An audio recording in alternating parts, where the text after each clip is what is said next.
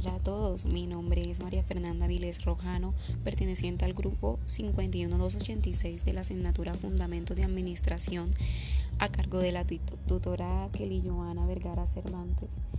En este espacio aprovecho para explicarles algo acerca del origen y evolución de las organizaciones, pero antes de esto debemos saber primero qué es una organización y pues es aquella que se define a partir de la creación de una estructura la cual determine las jerarquías necesarias y agrupación de actividades, con el fin de simplificar las mismas y sus funciones dentro del grupo social.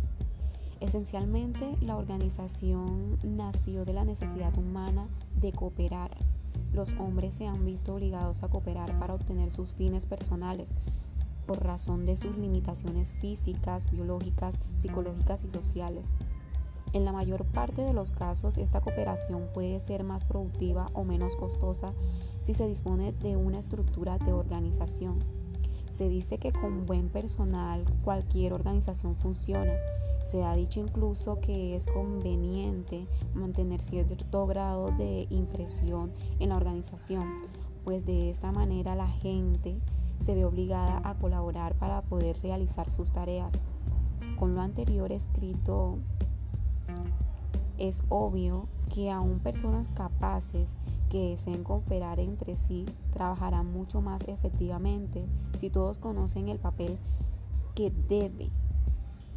El hombre es un ser eminentemente social.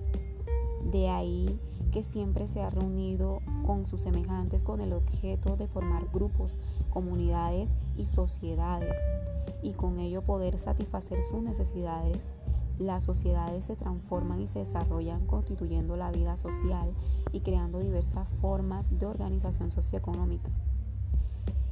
Podemos decir que dentro de la evolución de la forma de organización tenemos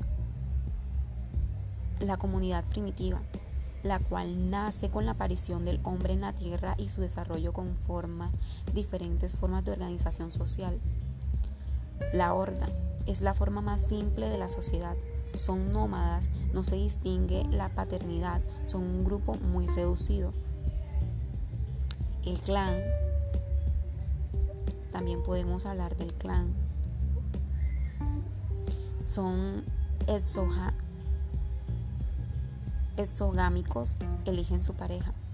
La tribu comprende un gran número de aldeas y se caracteriza por la posesión de un territorio determinado un dialecto definido, una cultura homogénea y una organización política definida. Luego nace la familia, que es lo que va indicando la evolución.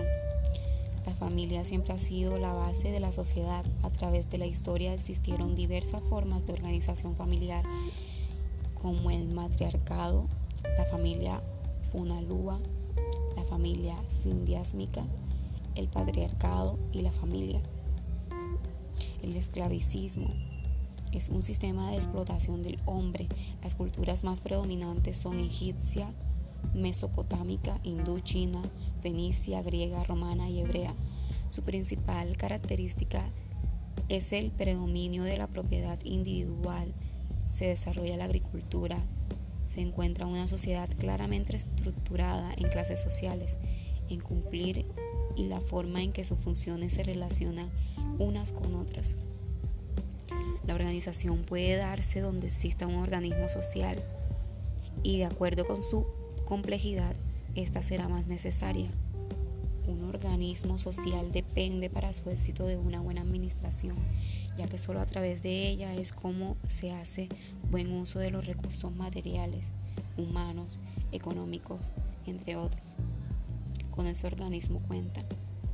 En las grandes empresas es donde se manifiesta mayormente la función organizativa. Debido a su magnitud y complejidad, es esencial y sin ella no podrían actuar.